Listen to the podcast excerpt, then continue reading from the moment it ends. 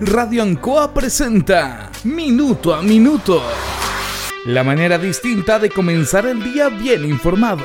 Presentado por Óptica Díaz. Ver y verse bien. La Bellita del Baratini. Arauca Esquina Hierbas Buenas. El mejor precio y calidad. Lubricentro Maife. Todo en cambio de aceite. La consulta médica del Dr. Daniel Guzmán. Siempre más cerca de usted. Y la panadería del Baratini. Avenida Cardenal Silva Enríquez. Al ingreso del nuevo amanecer. Aquí comienza Minuto a Minuto.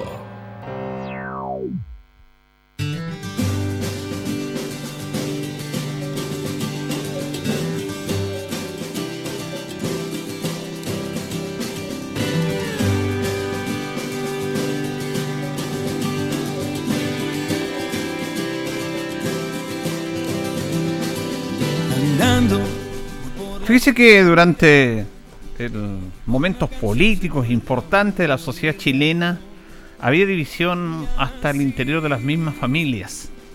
Hay muchos casos, quizás el caso más reciente fue la polarización que vivió la sociedad chilena eh, durante los años 60 y 70, básicamente los años 70, donde estaban divididos los chilenos en momios y upelientos.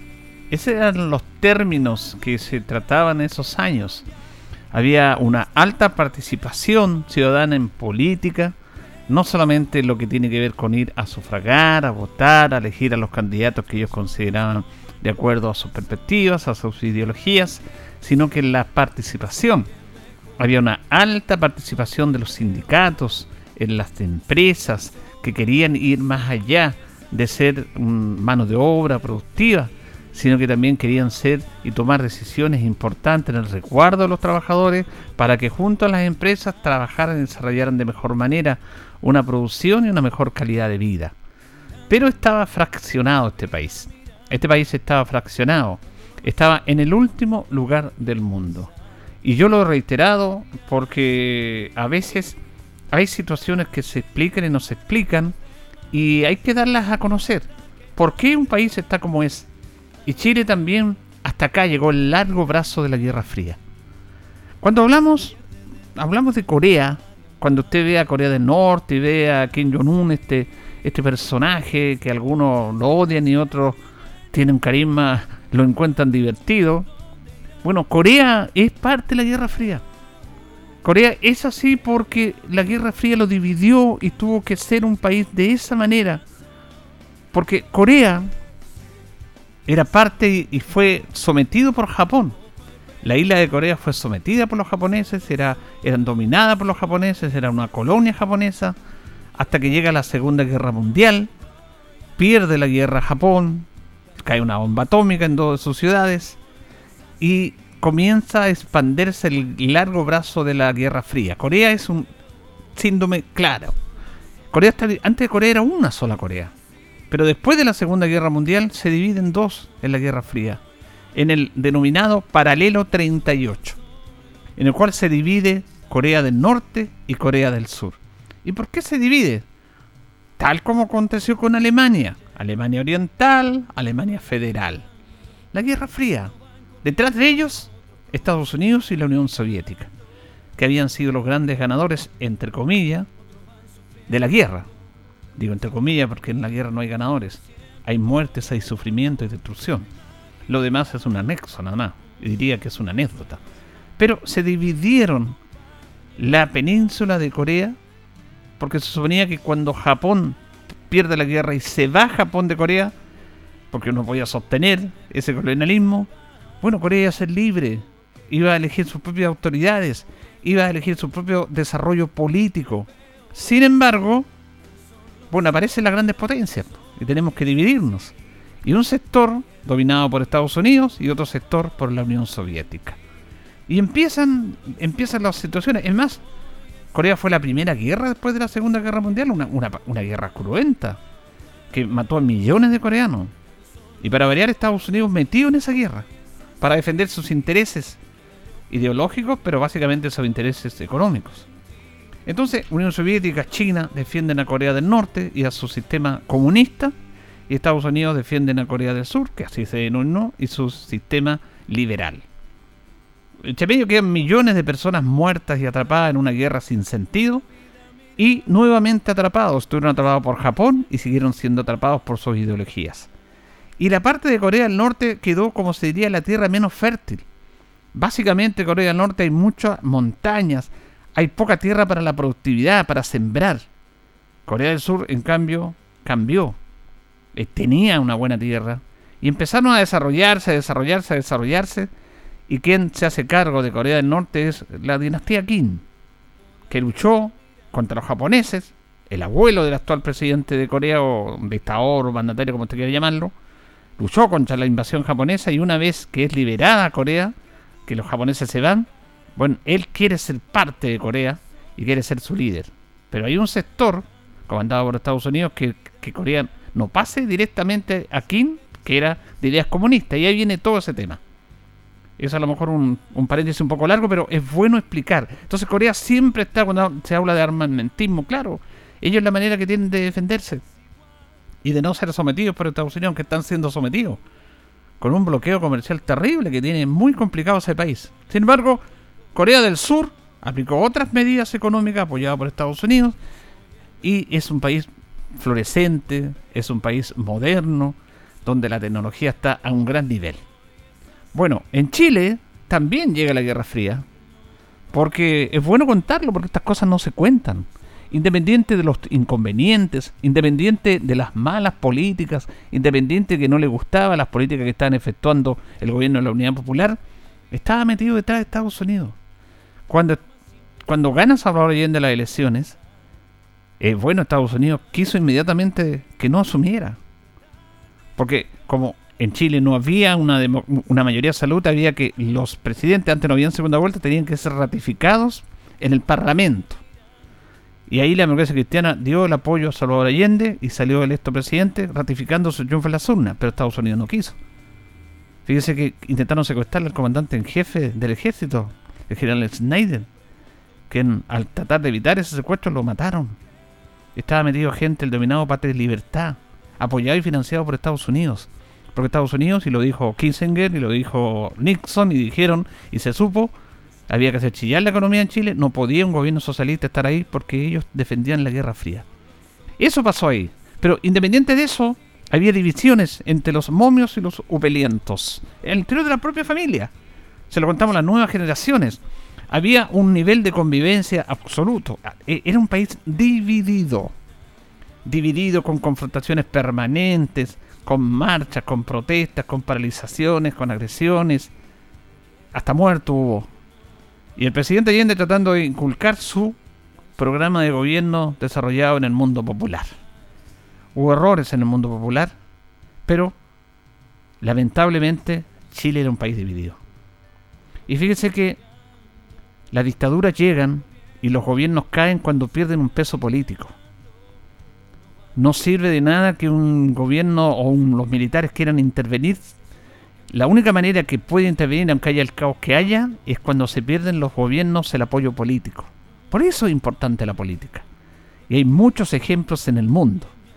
Y Allende perdió el apoyo político de parte de su sector y de la democracia cristiana, porque se acuerda que hubo una reunión con Elwin y Elwin no quería, eh, dijo, Allende le pidió el apoyo político, quería hacer un plebiscito y Elwin le cerró las puertas. Y al cerrarle las puertas quedó sin peso político y abrió mucho más las puertas que ya estaban abiertas para el golpe militar. Pero Chile vivió una división terrible que es bueno que aprendamos de esa historia. Porque hubo muchos errores. En el gobierno de Unidad Popular había un buen programa, pero hay algunos sectores que no querían. Me, refiero yo a un buen programa para la gente, para el pueblo. El litro de leche diaria, todo lo concerniente al ámbito cultural, a la posibilidad de que los trabajadores pudieran acceder a la cultura. Todos esos aspectos se dijeron, pero había otro sector que no quería que gobernara la socialista. Los upelientos, como le decían. Y los upelientos no podían ver a los momios. ¿Qué pasó? Chile dividido, un país fraccionado, que terminó lo que terminó y que consiguió con muchas consecuencias, que perdieron vidas, todo lo que pasó, se dividió la sociedad chilena. Ahora se está en el mismo tema. Por eso yo le digo, el hombre es el único animal, entre comillas, porque ni siquiera el animal lo hace, que tropieza dos o tres veces con la misma piedra. El perro cuando tropieza la próxima vez no va a pasar por ahí porque sabe que va a tropezar. El animal, el animal lo hace así, tiene sentido, el hombre no. Tropieza con la misma piedra. Por eso es importante hablar de la historia, recordar la historia y aprender de esos errores para no volver a cometerlos, porque el ser humano está permanentemente en el error. Vamos, esto yo lo quería compartir con ustedes. Vamos a escuchar un fragmento, porque eh, esto es audio, radio, no es imagen, de la serie los 80. La serie los 80 que marcó justamente algo extraordinario en esta familia, que era parte de una familia común de la sociedad chilena y que vivió todo ese proceso de la década de los 80, del tema de la dictadura, de cómo se conformaba la sociedad, cómo funcionaba la familia, que al interior de la familia habían divisiones. Cuando los hijos de esa familia iban por caminos distintos. Cuando el varón había sido estado en el ejército y la, dama, la mayor, la adolescente, estaba en la universidad. Entonces se produjo una división de visión que ellos tenían de vida en el interior de la propia familia. Hasta que aparece quien tiene que aparecer, el dueño de casa, que golpea la mesa y que dice, en esta casa no hay ni, upelientos, ni comunistas, ni pinochetistas. Es un fragmento notable que quiero que ustedes lo escuchen, que ratifica y que nosotros como medio de comunicación tratamos de poner estos temas en la comunidad para que pensemos, para que reflexionemos, para que conversemos, porque una sociedad dividida y polarizada como la que está en este momento en Chile no hace más que tener malos presagios y no es que uno invente y trate de tener tempestades, tempestades o tormentas, es parte de la historia que está ahí nomás, que está a la vuelta de la esquina y que pasó hace poco. Y seguimos con la misma estupidez y con la poca, la poca manera de empatizar con los demás, de respetarlo, aunque el otro piense distinto ideológicamente a mí, yo puedo conversar con él, yo puedo conversar, puedo reírme y también puedo discrepar. Es parte de, lo, de esto lo que nos ha dado el ser humano, el hecho de que podemos disentir, conversar, perdonar, pero no descalificar permanentemente. Los voy a a invitar a escuchar en esta mesa de una familia que pasó mucho en esos tiempos y que está pasando ahora. ¿Cómo se comportan estos temas? Escuchemos ese diálogo. Bien bonito la que hiciste, ¿eh?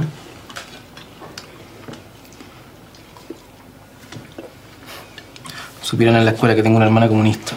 Martín, basta. Eres increíble, Martín. Llevo apenas dos meses metido en esa escuela y ya estoy hablando como un milico. Aviador. No milico. Pinochetista igual. A ver, Claudita, ya pues. Se puso comunista, más lo que pasa. Prefiero ser comunista a ser momio. En esta casa no hay ni comunista ni pinochetista. Hay personas. Pero papá, lo que yo le... Pero nada, estoy hablando yo. Con su mamá nos hemos sacado la cresta para criarlos como personas. Y si quieren seguir viviendo en mi casa, se tienen que respetar. Claudita, no sé si usted se ha dado cuenta, pero con su mamá estamos haciendo un tremendo esfuerzo para que usted pueda ir a la universidad a estudiar y no a meterse en política. Usted no me puede prohibir que yo piense, papá. Piense todo lo que quiera. Eso yo no se lo prohíbo. Pero ¿sabe usted cómo su mamá y yo vamos a pagar sus estudios?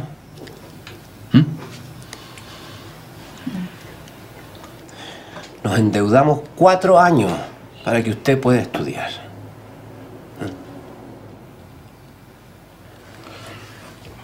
Así que si quiere jugar a la política, mijita, muy simple. Se busca una pega y se olvida de la universidad. Punto. Siéntese. Permiso, no. ¡Siéntate, mierda! El papá de Francisco, ¿qué hace? si usted sabe. ¿Qué es lo que hace el papá del Francisco? Le estoy preguntando. Es abogado. Ya, ¿y yo qué soy? ¿Yo qué soy? Vendedor. Justamente, vendedor de una tienda. Si a usted le pasa algo ni Dios lo quiera. Pero si le pasa algo con su mamá, no tenemos ni plata ni pitutos para ayudarla. ¿Entiende eso, mijita? ¿Le, le entra por la cabeza? ¿ah? Tu papá está hablando como si lo que dice fuera verdad. Vamos, vamos, vamos a la pieza. Ven, vamos. Ana, siéntese, siéntese, Ana. Quédese ahí feliz. Quiero que escuche lo que voy a decir. Tengo 45 años y ninguno de ustedes me va a enseñar a mí cómo son las cosas. Cuando queda la escoba, la gente como nosotros es la que paga el pato. Los que están arriba, los generales, los políticos, esos nunca pierden, nunca. O se quedan con el poder o son los primeros en salir cascando, los primeros. Y la gente como nosotros es la que se queda. La que tiene que seguir trabajando y pelando el ajo para poder seguir viviendo. Así son las cosas y siempre van a ser así.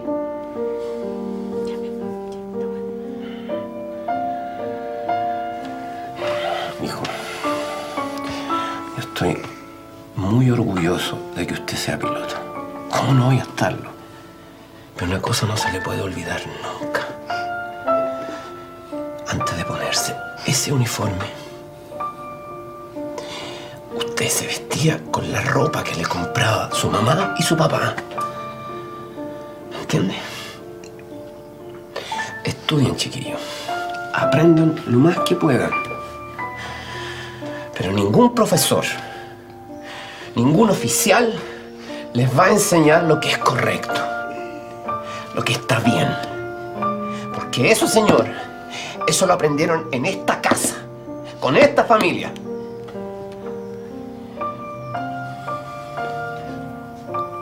Ya, comamos.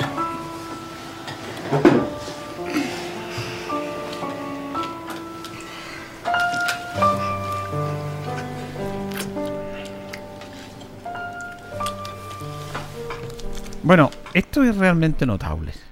Eh, eh, eh, es exactamente reflejar una realidad.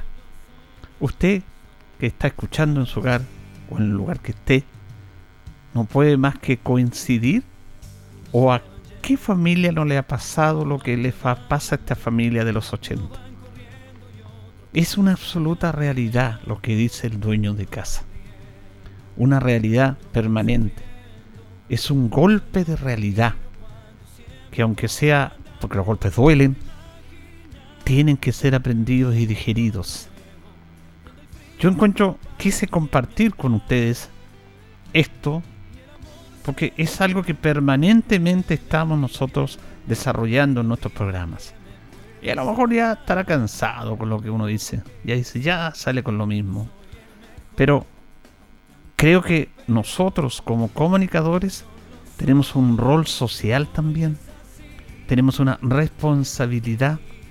Y no solamente la radio es colocar una canción o dar el tiempo, dar una que otra noticia, una entrevista. Es tener el rol social y hacerles ver y hacer entender que obviamente esta sociedad es parte de todos.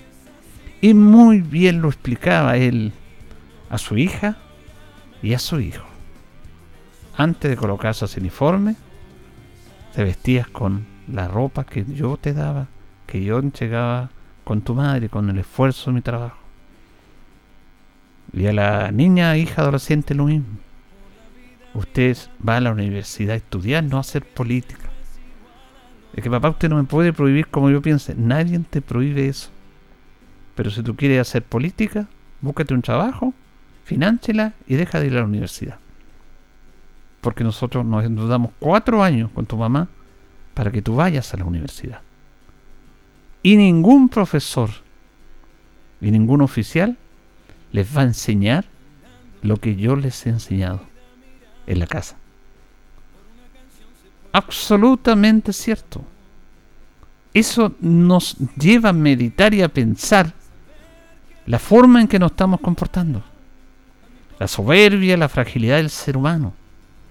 Nunca nos debemos olvidar de dónde venimos, quiénes son nuestros orígenes. Uno no va a la universidad a educarse, va a aprender conocimiento y capacidades cognitivas para desarrollarse en la vida laboral. Pero En la casa uno aprende los valores. Nadie le va a enseñar, nadie, ni el magíster, los profesores, le va a enseñar los valores que vienen del hogar y eso se lo entrega a la familia. Y la familia no, no fueron a la universidad para aprender eso. Porque solamente ellos saben lo que cuesta formar un hogar. Todo el esfuerzo. Ellos dejan de ser ellos los padres para entregarle todo a sus hijos. Qué acto más generoso de los papás que lo entregan todo por sus hijos. Todo. Desde el momento en que nacen. La primera ropa para proteger su frágil cuerpo. La primera comida. Los primeros pasos. Todo sale del esfuerzo de los padres.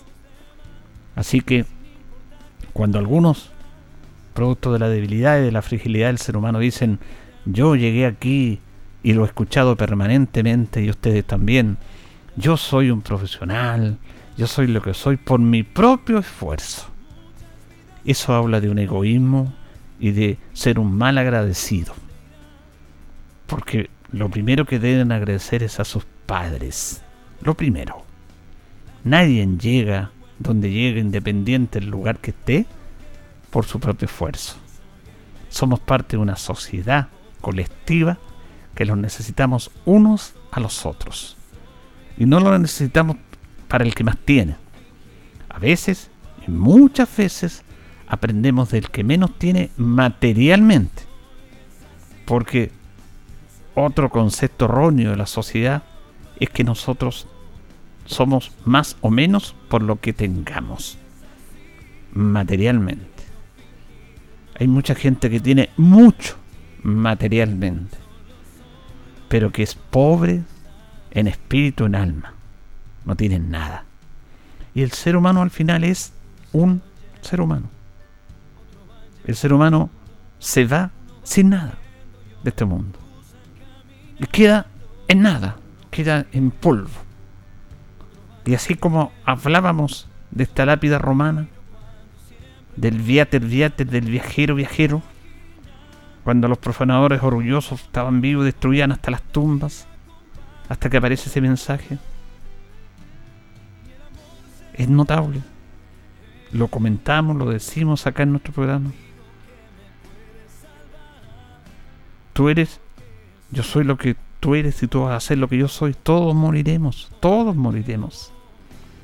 Yo quería terminar esta reflexión, eh, hacerles escuchar a ustedes este fragmento que es realmente notable. Esto es una pieza cinematográfica, en la telenovela, con el guion que refleja una realidad. No pudo haber sido reflejada de la mejor manera la realidad de una sociedad al interior de una familia. Y por eso quise compartirlas con ustedes. Para que pensemos. Tenemos tiempo todavía. Porque siempre cometemos errores. Siempre estamos cometiendo errores. Pero el ser humano tiene esa capacidad de mirar hacia atrás, de arrepentirse, de cometer errores, de pedir perdón y decir, chuta, lo puedo remediar. Para eso hay un nuevo día. Siempre el nuevo día es un desafío para uno. Y claro, eso lo da los años, la experiencia. Porque uno que lleva tantos años ya no comete los errores que cometía antes. Y es lógico que los cometa porque es parte de la juventud. Hay una frase muy importante que le escuchaba yo a Borges en una entrevista que decía que la juventud era mentira. Cuando dice juventud divino tesoro, y él decía no, la juventud no es una mentira porque cada día que pasa la juventud es cada día más vieja. Porque un día más en la juventud es un día menos. Entonces cuando los jóvenes desprecian a los viejos porque somos jóvenes, no saben ni siquiera ese concepto. Porque la juventud es un día más, cada día más vieja de lo que es. Y es cierto. La juventud debería aprovechar ese día que pasa, no por la soberbia de ser joven, sino que básicamente para aprender cada día que pasa. Porque no sabemos si vamos a estar al otro día con nosotros. Cuando se dice respeten a los mayores. cuando no hay respeto por los mayores. ¿Cuál es la ventaja de los mayores sobre los menores? De una persona de 60, 70 con uno de 20. Él vivió 70 años. 70 años con lo que, llevando este ejemplo, con lo que cuesta vivir 70 años. En cambio el joven tiene 20. Pero llegará a los 70. Puede que muera a los 20, a los 25. Entonces, la persona que vivió 70 años, vivió 70 años y el joven tiene 20, pero no sabe si llegar a los 70. Esa es la ventaja de los adultos mayores. Y ese es el respeto que se le debe tener a ellos. Porque ellos vivieron toda una vida que nosotros todavía ni sabemos si vamos a llegar. Debemos respetar a esa persona de llegar a esa edad. De haber vivido todo lo que vivió la vida. Somos un país, somos una sociedad y debemos respetarlo fundamentalmente desde el hogar. Y desde el hogar se va toda esta enseñanza. ¿Qué enseñanza desde padre, dueño de familia en esa escena de los 80 de lo que es una sociedad? Y el otro día esa familia y esos hijos aprendieron mucho más de lo que le, aprendía, le enseñaba el profesor universitario a esa hija adolescente y mucho más que el oficial que le enseñaba las piruetas en el aire cómo manejar un avión. Porque nadie le iba a enseñar como su padre esa enseñanza notable de vida. Ojalá, y nosotros lo hacemos desde esta humilde tribuna, podamos contribuir a que seamos mejores. Podemos ser mejores, a pesar de todo. Imagínense esta pandemia que nos azota. Hay mucha gente que se ha ido, hay mucha gente que está grave. Y nosotros seguimos batallando. Agradezcamos eso. Agradezcamos ese momento. ¿Para qué pelear? ¿Para qué descalificar? ¿Para qué hacer situaciones que no lo hacen nada bien? Volvamos al interior del hogar. Agradezcámosle a todos nuestros padres el esfuerzo que entregaron por formarnos, por educarnos. Y demos gracias a la vida. Que a pesar de todo, vale la pena vivir. Señoras y señores, estos comienzos con valor agregado de minuto a minuto en la radio en Coa son presentados por Óptica Díaz, es ver y verse bien. Óptica Díaz es ver y verse bien. Usted ya nos conoce, somos calidad, distinción, elegancia y responsabilidad. Atendido por un profesional con más de 20 años de experiencia en el rubro. Convenios con empresas e instituciones marcamos la diferencia. Óptica Díaz es ver y verse bien. Muy buenos días, gusto saludarlo. Ya son las 8 de la mañana con 29 minutos de este día jueves 18 de marzo. Hacemos minuto a minuto en Radio Ancoa con don Carlos Agurto en la coordinación. Hoy día saludamos a los Cirilo. Es el día ya 77 del año tenemos 10 grados de temperatura en la ciudad de Linares, cubierto, nubosidad parcial, se habrá de despejar en la tarde y tendremos una máxima de 24 viviendo ya los últimos días del verano. Todavía nos queda verano. Vamos a eh, vamos a compartir. La verdad que nosotros no estamos en este concepto de las editoriales, ¿ah? que nos entusiasmamos y nuestro primer bloque lo hacemos en una editorial. Pero es nuestro concepto y agradecemos que mucha gente sabemos que les gustan estas editoriales. A veces pueden estar no de acuerdo, pero les gustan estas editoriales. Vamos a ir a la pausa con nuestros patrocinadores, Carlito, y volvemos porque de ahí de la vuelta vamos a hablar una infemérides muy interesante del día de hoy. Estamos en Minuto a Minuto en Radio Ancoa. Radio Ancoa. La mejor manera de comenzar el día informado. La consulta médica del doctor Daniel Guzmán siempre más cerca de usted. Se atiende por FONASA, ISAPRE, DIPRECA, CAPREDENA y particular. Se hacen lavados de oídos. El doctor Daniel Guzmán lo espera en Kutmoller 333 frente a la plaza. Lubricentro Maife, todo en cambio de aceite. Le dejamos su vehículo como nuevo. Personal calificado, una atención cercana, convenios con empresas e instituciones. Maife, el lubricentro de Linares, ubicado en Esperanza 633, entre Lautaro y Yumbel. La panadería del Baratini, el mejor pan, tortas, pasteles, brazos de reina de nuestra propia elaboración. Abarrotes, cecinas, frutas y verduras. El mejor precio y la mejor calidad. Lo esperamos en Avenida Cardenal Silva Enríquez, al ingreso del nuevo amanecer. Estamos a su servicio. Óptica Díaz es ver y verse bien. Usted ya nos conoce, somos calidad, distinción, elegancia y responsabilidad. Atendido por un profesional con más de 20 años de experiencia en el rubro. Convenios con empresas e instituciones. Marcamos la diferencia. Óptica Díaz es ver y verse bien. Vamos a, vamos a compartir algunas efemérides con ustedes, que siempre lo hacemos en el día de hoy. Más que nada efemérides a nivel nacional. En el año 1801 muere Ambrosio Higgins. A los 76 años. Fue gobernador de Chile, siendo rey del Perú y padre Bernardo O'Higgins. Bueno, nosotros estamos asociados a Ambrosio Higgins, que es quien fundó esta villa nuestra. Así que un día como hoy, a los 76 años, fallece Ambrosio O'Higgins. En el año 1887 en Chile se crea el Instituto de Vacuna Animal, dependiente del Servicio Nacional de Agricultura. En 1925 se establece la Biblioteca de Escritores de Chile. En el año 1927 se reorganiza y empieza a desarrollar con políticas claras el Ministerio de Obras Públicas en Chile. En el año 1955, en el Campeonato Panamericano de Chile, Carlos Vera bate el récord chileno de salto triple y Eliana Gaete obtiene el oro en 80 metros valla, siendo la primera medalla de oro para Chile en estos Panamericanos. Vamos a ir a la, a la pausa, don Carlos, y ya volvemos en nuestro segundo bloque. Tenemos un invitado, un tema muy importante de compartir con ustedes.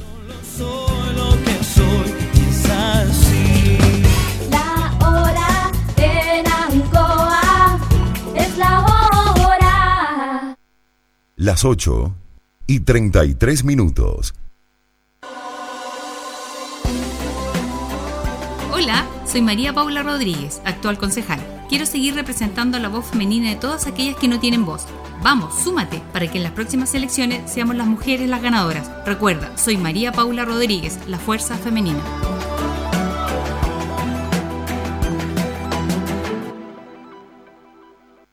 ¿Qué nos mueve a estar cerca de ti? Nos mueven tus buenas noticias. Que logres lo que parecía difícil. La diversidad. Nos mueve tu esperanza. Nos mueve tu futuro. También tu diversión. El respeto y el amor. Nos mueve todo lo que siempre has deseado. Mundo Pacífico hoy es mundo. Y para celebrarlo, lanzamos Mundo Móvil. Conoce nuestros planes Mundo. Y pórtate a Mundo Móvil. Mundo Móvil. Al alcance de todos.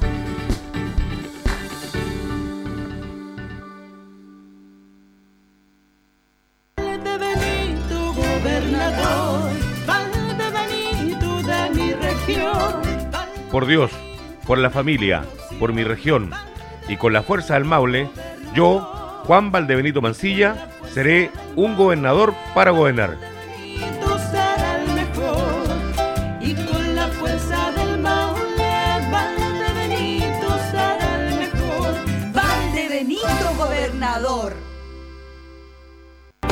Hola, soy Gabriel González Zúñiga, candidato a concejal por Linares. Te invito a que juntos construyamos un municipio más transparente, participativo e inclusivo. Este 11 de abril vota por la lista XS, porque ahora es contigo. En Independencia estamos preparados para que postules al primer llamado a subsidio habitacional DS01 y sigamos cuidándonos. Implementamos un sistema 100% en línea para que no te muevas de tu casa. Visita www.seindependencia.cl y con la ayuda de nuestras ejecutivas postula fácil y rápido. Comunícate a los teléfonos de salas de venta o a través de nuestros canales digitales. En Curicó, Talca, Linares, San Javier, Constitución o Cauquenes, postula con Independencia. Inmobiliaria que ha convertido en propietarios a más maulinos en la región.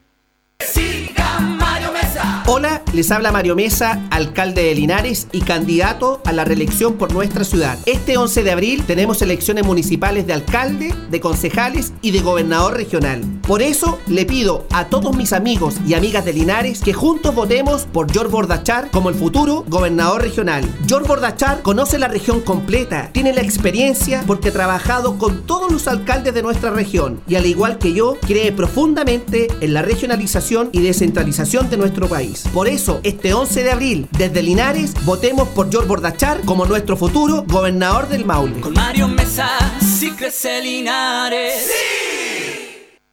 En CGE queremos entregarte información importante. La crisis sanitaria por COVID-19 ha afectado económicamente a muchas familias y empresas.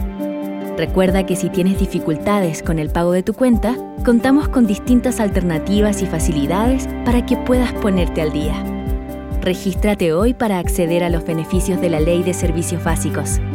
Te esperamos en www.cge.cl. Juntos con energía. Por un trabajo honesto y transparente, vota Michael Concha, contigo siempre, contigo en terreno.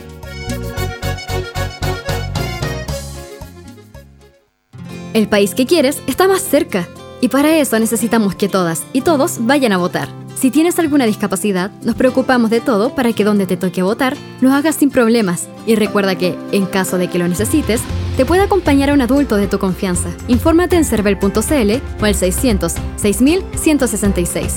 Elige el país que quieres. Servicio Electoral de Chile. Cervel. Hola, soy Gabriel Rojas, candidato a gobernador regional. Los mismos de siempre ya tuvieron su oportunidad y las cosas no mejoraron. Nuestro proyecto es nuevo, quiere poner en el centro la dignidad de nuestros habitantes, escuchar tu voz, tus necesidades y que todos y todas nos involucremos en el desarrollo de nuestra región.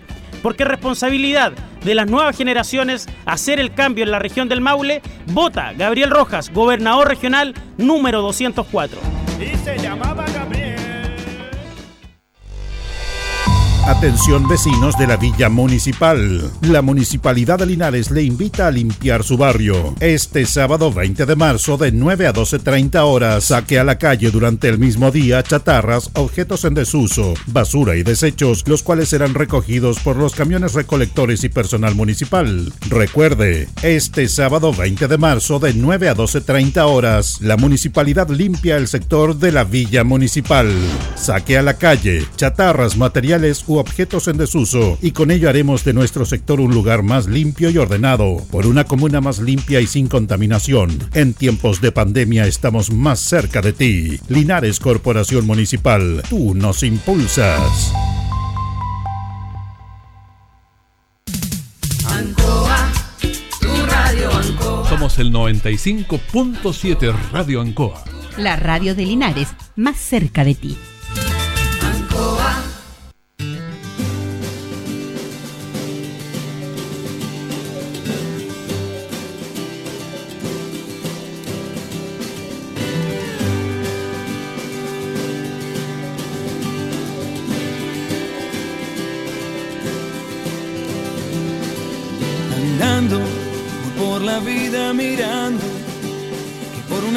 Se puede aún morir de amor. Y así saber que tu voz llega. Bien, continuamos en minuto a minuto en la radio Ancoa. Nos separan 21 minutos ya de las 9 de la mañana. Estamos junto a don Carlos Agurto en la coordinación. Y vamos a saludar a nuestro amigo Cristian González con nosotros porque queremos destacar una actividad que tiene que ver con la capacitación para que nuestra gente, nuestros profesores, nuestros educadores aprendan de gente que les está entregando una capacitación que es notable y que yo creo que es única en Chile. Y tenemos que destacarla, lo que pasa es que aquí hay cosas que se hacen en Linares y como que como a veces no las tomamos en cuenta. Y hay un curso de capacitación que ya comenzó anoche de un destacado profesional argentino en el cual se están deleitando nuestros profesores. Y eso me parece muy importante. Tenemos a Cristian, que fue el que gestionó esto a través de muchas giras que ha hecho Cristian, en Argentina sobre todo, contactó este destacado profesor que comenzó estas charlas, estas capacitaciones a partir de ayer. ¿Cómo está Cristian? Buenos días. Muy, muy buenos días, Julito. Eh, estoy muy contento porque la verdad es que para, para el departamento extraescolar de la comuna eh, en donde trabajo eh, era un desafío importante el, el inicio de esta capacitación que está, está dirigida por, por Horacio Anselmi, que es un multicampeón mundial en distintas disciplinas deportivas, un profesor argentino. Hace, hace más de 20 años ya trabaja en Boca Juniors, eh, ha conseguido títulos mundiales en distintas disciplinas deportivas. eh, y lo más conocido para nosotros fue eh, doble medallista olímpico con Nicolás Mazú como preparador físico, lo que no es menor. Sí, perdón, Cristian, porque es interesante lo que usted plantea, porque lo hemos conversado para este otro público. Ese es el nivel eh, de Horacio Anselmi, este, es- ese es el nivel de que él tiene. Y muchos no tienen idea que participó, que fue parte importante en el triunfo de Mazú también. Sí, eh, eh, eh, la verdad es que, eh, entre otras cosas, nos contaba anoche que dentro de la charla que es el preparador físico que ha estado más presente en triunfos con seis tenistas distintos contra Roger Federer, el, el amo y señor del, del tenis mundial. Eh, él con seis tenistas eh, distintos logró ganarle a Federer, o sea, eh, lo contaba porque dentro de las preguntas que se hicieron al final, un profesor le, le preguntaba cuál fue su momento más, más, más alegre o, o- o más recordado dentro de- del deporte, de su trayectoria. Y nombraba varias cosas, pero una de esas que nombraba era, era este hecho de haberle ganado seis veces a Roger Federer, que la verdad que, que, que ganarle ya a Roger Federer, a Claro. Roger Federer es un acontecimiento y con seis tenistas distintos, eh, yo creo que es el único que lo ha hecho. ¿En qué consiste en este grupo, esta serie de capacitaciones que se va a hacer acá en nuestra ciudad? Son cuatro capacitaciones que en el fondo van a cubrir todo lo que es el programa de la escuela al podium. Ya. Que, que nos está desglosando y explicando muy bien cuál es la manera que tenemos nosotros desde, desde el inicio en el colegio con los niños, eh, poder detectarlos, eh, poder derivarlos, trabajar con ellos, proyectarlos y tener un mayor de, de, de- de jóvenes en la alta competencia, en las distintas disciplinas deportivas. Anoche dentro de la introducción nos, nos hablaba de, de- de- de los rasgos físicos, del esqueleto, de las medidas antropo- antropométricas, de, de cómo, de cómo podíamos eh, ir concluyendo, ¿cierto?, cuáles eran las disciplinas deportivas al cual el niño teníamos que orientarlo de acuerdo a sus características físicas, lo que no es menor. Y nos explicó, empezó a desglosar todo este programa de cómo ellos lo pudieron implementar para preparar a los deportistas argentinos para los Juegos Olímpicos de la Juventud en el año 2018, en donde Argentina tuvo su mejor participación histórica dentro de estos Juegos, obteniendo 26 medallas, ubicándose en el séptimo lugar del mundo.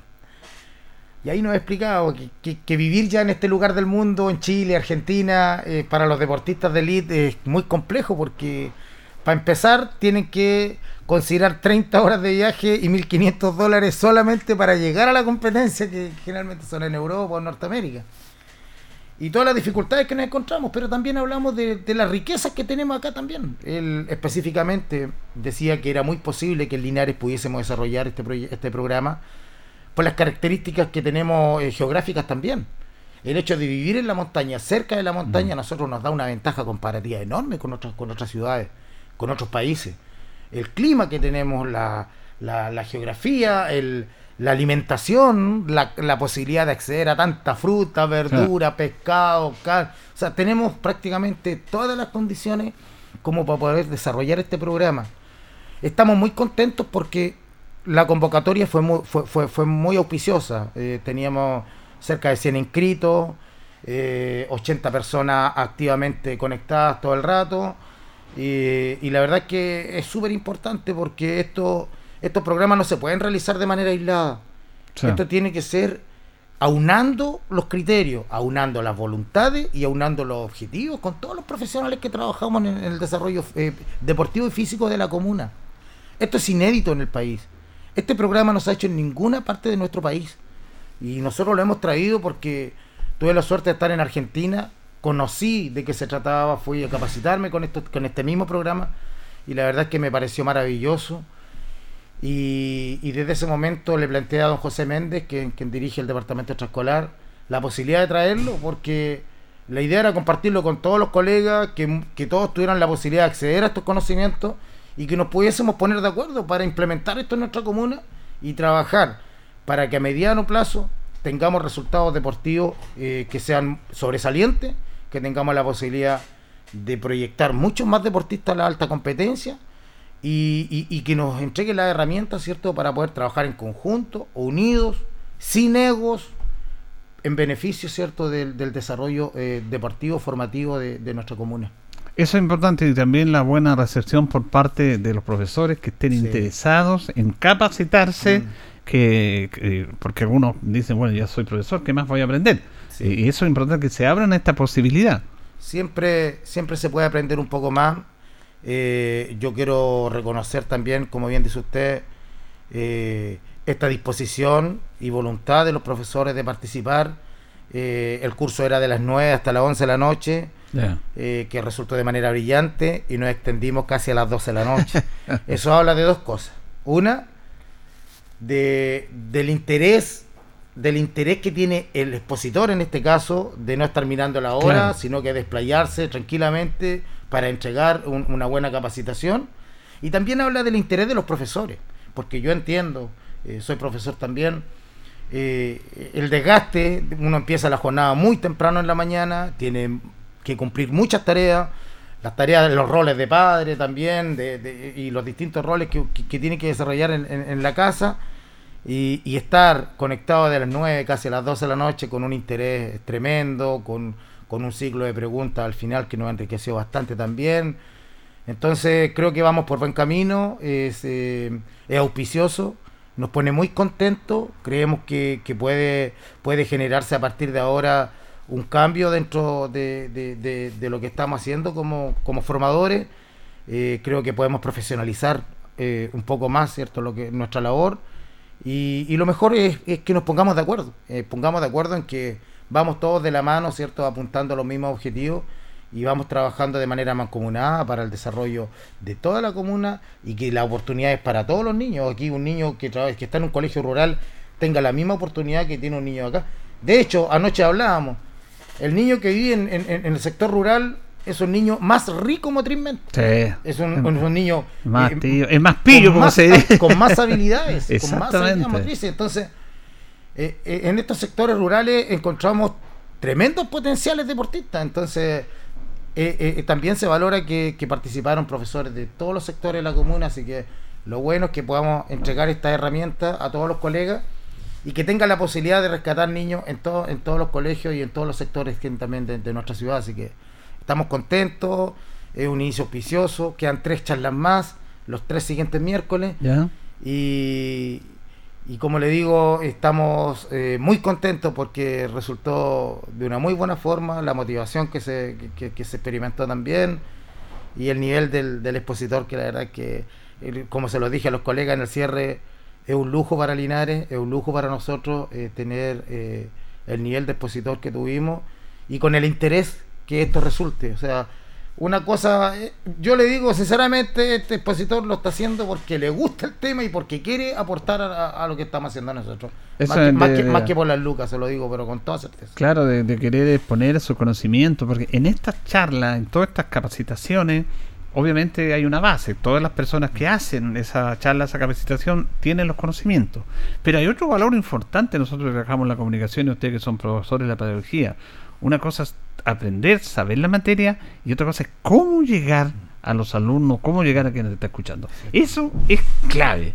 Yo diría que más clave que el conocimiento, porque puede tener conocimiento y tiene que tenerla, pero parece que él tiene esa capacidad Sí, lo que de- pasa de es que, lo- como lo dije en la introducción también anoche, en el saludo a, lo- a los colegas, eh, cuando una persona más sabe, más sencilla es.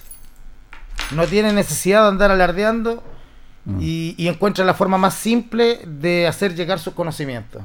Y es lo que vivimos anoche, o sea, un hombre tremendamente exitoso, un hombre con tremendos conocimientos, que, que nos ha regalado una charla muy amena, muy cercana, muy aterrizada y partiendo desde las bases, con una muy fácil comprensión, con, con una exposición eh, sólida que, nos deja muy contentos y entusiasmados para lo que viene. Eh, la verdad es que para nosotros como linarenses eh, fue un lujo o es un lujo tener eh, a Horacio Anselmi en este momento aportándonos con sus conocimientos para poder desarrollar el deporte de nuestra comuna. Ahora, yo quería preguntarle a usted, porque usted como es profesor eh, y tiene que ver con la parte de la educación física, hay, hay, me imagino, obviamente tiene que haber mallas curriculares.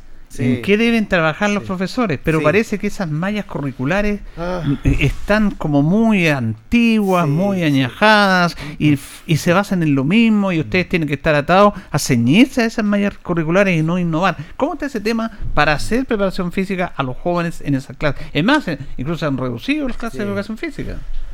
Julito, fue una de las preguntas que realizó un colega eh, anoche. Ya. Porque, claro, nosotros los colegios estamos sujetos a un programa nacional, ¿cierto?, de educación, en donde tenemos que seguir un currículum, tenemos que cumplir objetivos, y todo eso está como súper regulado y como que nos limita mucho también dentro de lo que nosotros estamos proponiendo ahora. Y bien lo decía Horacio Anselmi, eh, no hay mejor experiencia que la práctica deportiva para el desarrollo integral de las personas. O sea, eso lo hemos hablado hartas veces, que a través del deporte viene un desarrollo de la perseverancia, un desarrollo del trabajo en equipo, un trabajo del respeto a las normas, un trabajo... O sea, es el aprendizaje que se tiene a través de la práctica deportiva es inigualable, es único. Y es íntegro, es íntegro, porque nos permite desarrollar al niño de una manera completa e integral. Entonces hay ahí como una, una, una pugna que se genera por lo que estamos obligados versus lo que nosotros queremos implementar. Es ahí donde nosotros vamos a ir buscando la flexibilidad o vamos a ir buscando la fórmula para, para poder incorporando cada vez más deporte, porque el deporte no está solo orientado a la alta competencia como se piensa. Todos los niños avanzan de acuerdo a sus posibilidades y mejoran tratando de llegar al máximo de sus posibilidades, ¿cierto? Entonces, al, al- al tener jóvenes o niños que están trabajando por mejorar, por luchar consigo mismos, y acá el tema es mejorar por sí mismo, de acuerdo a, a- a sus posibilidades y, y rompiendo sus propias limitaciones, y no pensando solamente en tener campeones del mundo, si eso que quede claro, Claro. porque el deporte es transversal, el deporte a, todas las personas le significa un avance, le significa un aprendizaje y le, le significa un desarrollo más integral. Entonces, eh, eh, eso lo vamos a seguir trabajando porque la verdad las cosas que, que, que a veces la malla curricular nos limita mucho, no, Mm. no, no, no- nos entrega un, un lineamiento que a veces como profesionales estimamos que ni siquiera es el más indicado, pero como, como bien dice usted, hay que dar cumplimiento muchas veces a esto, así que ahí vamos, vamos a trabajar mucho fuertemente en, en poder ir implementando nuevas cosas que nos permitan trabajar de mejor forma y, de ma- y en mayor cantidad el tema deportivo, porque como le dije anteriormente, a través del deporte el desarrollo integral de las personas es seguro, es, eh, es notable y, y sin duda que, que hace que, que- que tengamos personas no tan solo más sanas, más integrales, sino que personas que hacen el bien a los, a los demás, que, que eso se necesita urgentemente. Ahora, a los profesores en sí se le, se le está abriendo más la posibilidad de que quienes en- elaboran estas mallas curriculares de desarrollo eh, académicas, pero estamos hablando de la parte de, de la física, educación física, eh, se les consulta, se está, se está abriendo más el diafragma para decir, mire, veamos cuáles son las nuevas estrategias, hacia dónde podemos llegar, o todavía está ese nivel cerrado que se toman Sí. decisiones desde arriba. Lo que pasa, don Julio, es que si nosotros miramos quién es el ministro de Educación, Mm. nos damos cuenta que no tiene ninguna relación con la educación. Es un tecnócrata. Menos con la educación física. Entonces, la ministra del Deporte eh, También. no Un es una persona especialista en el tema. Entonces, Es buen Eh, tema el que plantea usted, sí, es eh, verdad. quedamos, quedamos un poco a la deriva. Entonces, por eso pienso, y, y lo que planteaba Horacio Anselmi anoche también, que requerimos un poco de autonomía zonal como para poder Esa- eh, eh, empezar a ejecutar este tipo de programas. Y gracias a Dios contamos con el apoyo de la autoridad de turno, o sea, aquí en este caso el alcalde quien ha propiciado estas capacitaciones y propició esta capacitación de hoy, eh, está pensando, tiene en la mira que el deporte es importante para el desarrollo de la comuna también, en el aspecto de salud, el, el- el aspecto de, de- de la prevención, eh, de- de- del aspecto del, del crecimiento integral, del, del que sean buenas personas. O sea, para tener una mejor comuna, para tener una mejor sociedad, requerimos urgentemente que los chicos vuelvan a practicar actividades físicas y deportivas. Hoy día la tecnología se ha comido a los niños, Mm. hoy día hay otros intereses, otras motivaciones, en la misma, esta misma situación de pandemia que estamos viviendo, ha alejado a los niños de la práctica. Entonces hoy día tenemos un desafío muy importante que es volver a encantar, volver a motivar a todos los niños y jóvenes de nuestra comuna. Y como bien decíamos anteriormente, es importante contar con el apoyo de las autoridades locales para poder desarrollar con un poco más de autonomía estos planes y programas que en el fondo eh, sean un poco más efectivos, sean mejor orientados y sean eh, y, y que sean también eh, implementados con, con mayor con mayor seguridad y mayor alcance de, de- de personas que, que puedan beneficiarse con esto. Sí, interesante lo que usted plantea, autonomía. Autonomía, Ah, que a nivel sí. local, por ejemplo, yo no sé si a vos estoy equivocado, usted tiene más antecedentes. Por ejemplo, estas olimpiadas de la enseñanza media son temas que nacen desde acá o Sí, vienen. son de ahí tiene un son- son caso. de gestión propia, Ahí son tiene de un caso. del departamento extraescolar. Ahí tiene un caso usted. Y nosotros estamos muy claros, y, y- y cuando terminemos este ciclo de charla nos va a quedar más claro todavía, que necesitamos darle mayor cantidad de competencia a los niños. No tan solo preparación, sino que competencia, que se vean, que se vean ellos sometidos a la competencia, que vayan viviendo la realidad de la competencia. Pero la competencia nos hace crecer, la competencia nos hace crecer, y no tan solo por ganar, no porque no solo los triunfos son los que nos hacen crecer como personas, las derrotas nos hacen crecer más todavía. Sí. En las malas es cuando, es cuando, cuando somos capaces de levantar la cabeza después de una derrota, saludar al rival con, con- con- con la vista en alto, con la frente en alto, eso ya nos muestra, muestra valores que son imprescindibles para el desarrollo de la persona. Eh, yo soy un convencido, Polito, que, que en la medida que nosotros le entreguemos más actividades físicas, más deporte, más formación deportiva a los niños, nosotros vamos a tener una mejor sociedad. Una mejor sociedad, una sociedad más sana, una sociedad más limpia, más honesta, más trabajadora, más activa. Y creo que es el camino. Yo un convencido que es el camino. Y hoy día como departamento extraescolar nos sentimos muy orgullosos y contentos de dar este primer paso. Porque sin duda que el hecho de profesionalizar nuestra área y, de capacitar a nuestros profesionales eh, nos da mayores herramientas y nos orienta, ¿cierto?, a seguir un camino en conjunto, de la mano, con los mismos objetivos, que va a ir en, franco crecimiento y beneficio de nuestros futuros deportistas y nuestros actuales deportistas también. Yo creo que la manera que, el- que el- que el Estado chileno entienda y haga concien- conciencia de lo importante que es el deporte, y, y no, no, no, no, no se ha dicho, no se hizo esa campaña, ese trabajo de, de darle importancia al deporte, como bien dice usted, si el deporte tiene un tremendo potencial, es más allá que ganar un triunfo, que perder, no, como decía usted, ¿cuánta plata se ha el Estado en salud con gente más sana que haga deporte? Para empezar por ahí nomás. Exacto, y la prevención, la Eh, delincuencia. O sea, El chico, usted trabaja con escuelas de fútbol y todo eso, el chico está probado de enchenar, enchenar, enchenar. ¿Y quién no tiene esa posibilidad? ¿En qué ocupa su tiempo? en la Bueno, calle. Claro, en por la los calle- caminos en la calle se aprenden otras cosas. Eh, Exacto. entonces, yo soy convencido, soy convencido y lo he demostrado a través de mi vida, que creo que el deporte es la mejor herramienta para formar una mejor sociedad y una sociedad más sana. Eh, estamos convencidos también como departamento extraescolar que tenemos que tomar la rienda en el tema formativo en la comuna, que tenemos que marcar los lineamientos y para eso estamos trabajando hoy día. Por eso empezamos este ciclo de capacitación que va a ser la primera de varias y, y queremos implementar eh, todo lo que es la detección de talentos también para poder darle a esos jóvenes, a esos niños, a esas niñas la oportunidad de un trabajo diferenciado que le permita crecer y como decía ayer Horacio Anselmi, ¿por qué no sacar un campeón mundial de Linares? ¿Por qué Claro. no? Hay que intentarlo, hay que trabajar, hay que trabajar. Le dije geográficamente, eh, en alimentación, en- tenemos una serie de características que nos permite pensar que Linares, en Linares es posible tener deportistas de élite, deportistas de alto rendimiento.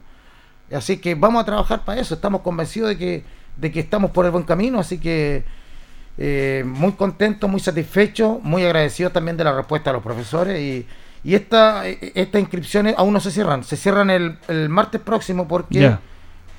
Antes de la segunda charla ya cerramos las inscripciones. Hasta ahí vamos a dejar por, los profesores que quedaron rezagados, que no pudieron incorporarse, los vamos a incorporar. Las charlas están quedando grabadas, las presentaciones están quedando grabadas. Entonces, eh, porque también al final de esta capacitación va a haber dos certificaciones. Una que va a ser en base a la asistencia y otra en base a los conocimientos. Perfecto. Entonces, eh, con esas capacitaciones ya los profesores van a quedar también alineados para que podamos empezar a desarrollar este programa de la mano. Muy bien, pues excelente capacitación para nuestros profesores con Nación Selmi, una autoridad en ese nivel, la primera de cuatro capacitaciones. Gracias, Cristian. Gracias, Julito. Un abrazo. Nos reencontramos mañana, llegamos al final de Minuto a Minuto en la radio Ancor. Agradecemos a ustedes, agradecemos a don Carlos Agurto de la coordinación. Quédense en sintonía porque ya viene agenda informativa. Radio Ancoa presentó Minuto a Minuto. La manera distinta de comenzar el día bien informado. Presentado por Óptica Díaz. Ver y verse bien. La Bellita del Baratini. Arauca Esquina Hierbas Buenas. El mejor precio y calidad. Lubricentro Maife. Todo en cambio de aceite. La consulta médica del Dr. Daniel Guzmán. Siempre más cerca de usted. Y la panadería del Baratini. Avenida Cardenal Silva Enríquez. Al ingreso del nuevo amanecer. Esto fue Minuto a Minuto. Gracias por la atención dispensada.